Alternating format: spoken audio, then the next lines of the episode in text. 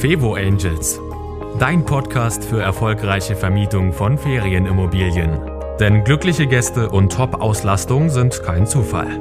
Von und mit Annie Grau. Kleine Überraschung gefällig, dann teste meinen Newsletter. Und ich verspreche dir, schon wenige Tage nach deiner Anmeldung bekommst du eine kleine persönliche Überraschung von mir. Und das soll dir nicht nur eine Freude bereiten, sondern ich zeige dir auch, wie du damit deine Gäste begeistern kannst, und zwar schon vor der Anreise. Also sei gespannt und melde dich an auf www.fevo-angels.de slash newsletter. Und jetzt zur nächsten Folge. Heute geht es um die Frage, ist deine Ferienwohnung zu teuer oder zu günstig? Das ist ja immer die Gretchenfrage. Du hast vielleicht Sorge, dass du deine Ferienwohnung für zu günstig weggibst oder traust dich nicht, die Preise zu erhöhen, weil du Sorge hast, dann nicht mehr gebucht zu werden. Und da hilft dir als allererstes eine Konkurrenzanalyse und wie du die machst, das zeige ich dir jetzt. Zum Beispiel gehst du auf Airbnb, also ein Portal, wo du dich, äh, wo du schon mit deiner Ferienwohnung veröffentlicht bist oder wo du gerne eben dein Portal, äh, deine Ferienwohnung veröffentlichen möchtest und gibst jetzt einfach eine bestimmte, einen bestimmten Zeitraum ein. Äh, ich empfehle immer drei verschiedene Zeiträume zu testen, einen in der Nebensaison, einen in der Hauptsaison und einer so zwischendrin und so die typische Anzahl, die du hast an Gästen. Ich habe jetzt mal eingegeben Nürnberg. Das kann man jetzt auch, je nachdem, wo du halt bist, je genauer, desto besser. Und eben deine typische Gästeanzahl, also zwei Gäste, äh, habe ich eingegeben. Und dann habe ich wirklich, solltest du hier möglichst genau angeben, okay, äh, was ist denn so ähnlich wie bei dir? Also zum Beispiel hier gebe ich an, äh, ich möchte nur hier gesamte Ferienwohnungen haben. Ähm, und dann, sie sollen auf jeden Fall WLAN haben, eine Küche äh, und so weiter und so fort. Und dann schaust du, was dort für ähm, Ferienwohnungen kommen. Du kannst bei Airbnb noch in die Karte hineingehen und wirklich genau gucken, okay, wo würde denn jetzt hier, wie in diesem Beispiel, Nürnberg deine Ferienwohnung liegen und dadurch kannst du die dann äh, kannst du gucken, okay, was ist denn hier wirklich vergleichbar? Vielleicht ist es nicht im selben Viertel, aber auch in einem ähnlich zentralen Viertel und diese Wohnungen pickst du dir raus.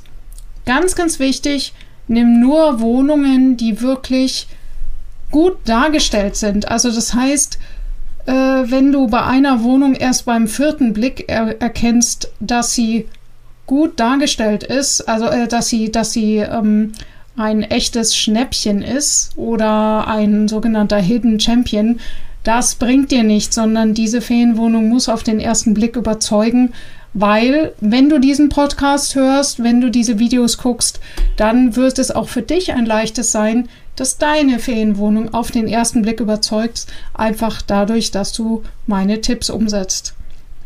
Also, du suchst dir die Ferienwohnungen, Ferienhäuser aus, die ungefähr deinem, äh, deinem Angebot entsprechen und nimmst eben die, die wirklich schön dargestellt sind.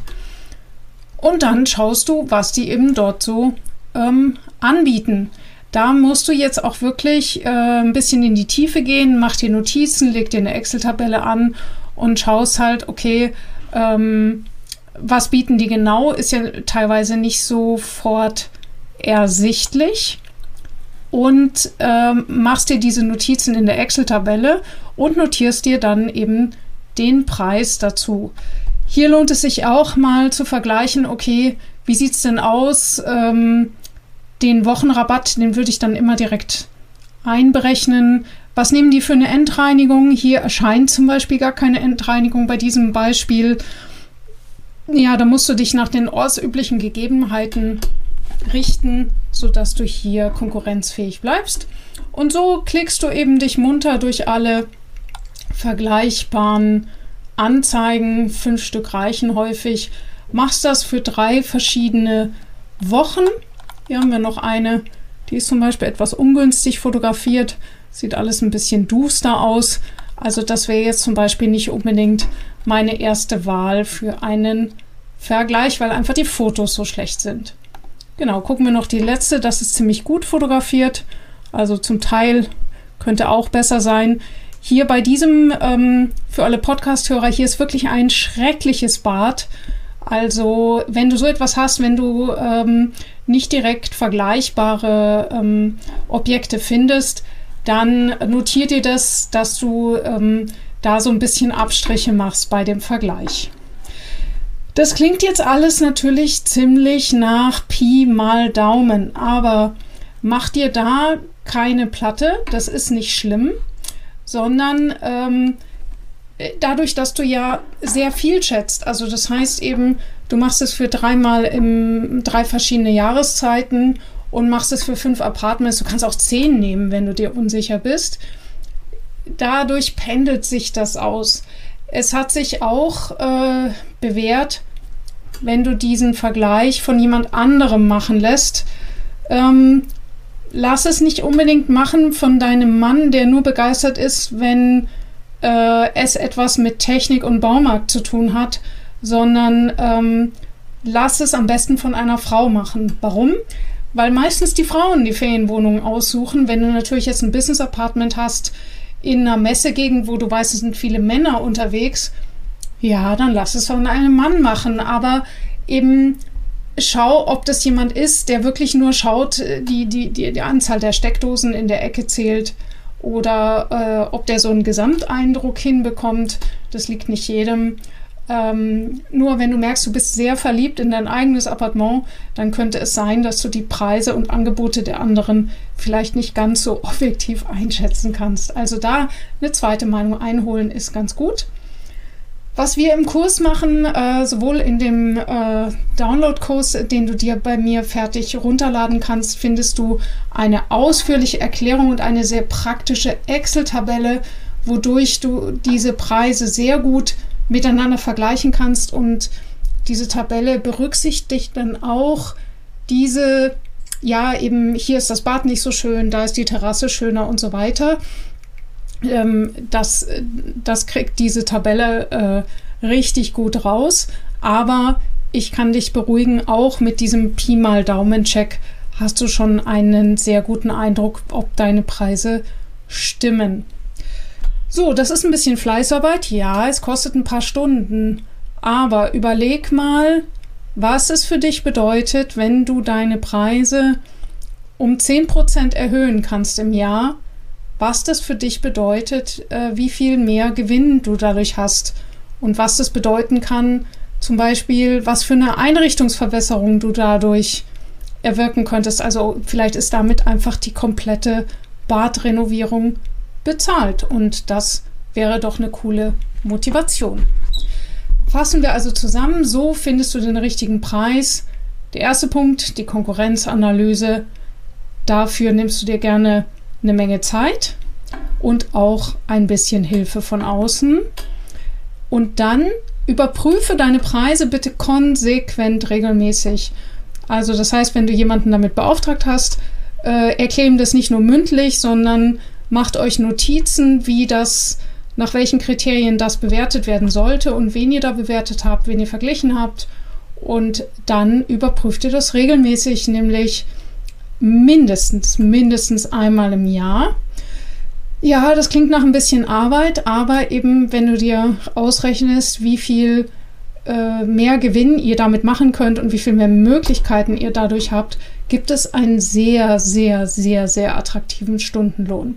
Es lohnt sich also und ähm, wie schon in vielen Videos weise ich auch hier wieder auf die Vorteile einer dynamischen Preissoftware hin, weil ich muss meine Preise nicht mehr vergleichen. Ich habe es halt einmal richtig eingestellt und äh, meine, meine Schüler, Schüler, das klingt so nett, also meine Kunden lernen das in dem Kurs, wie man das einstellt, bekommen dann wirklich einen, ein Handbuch auf Deutsch und wir stellen das gemeinsam ein, so dass die Preise sich automatisch regulieren.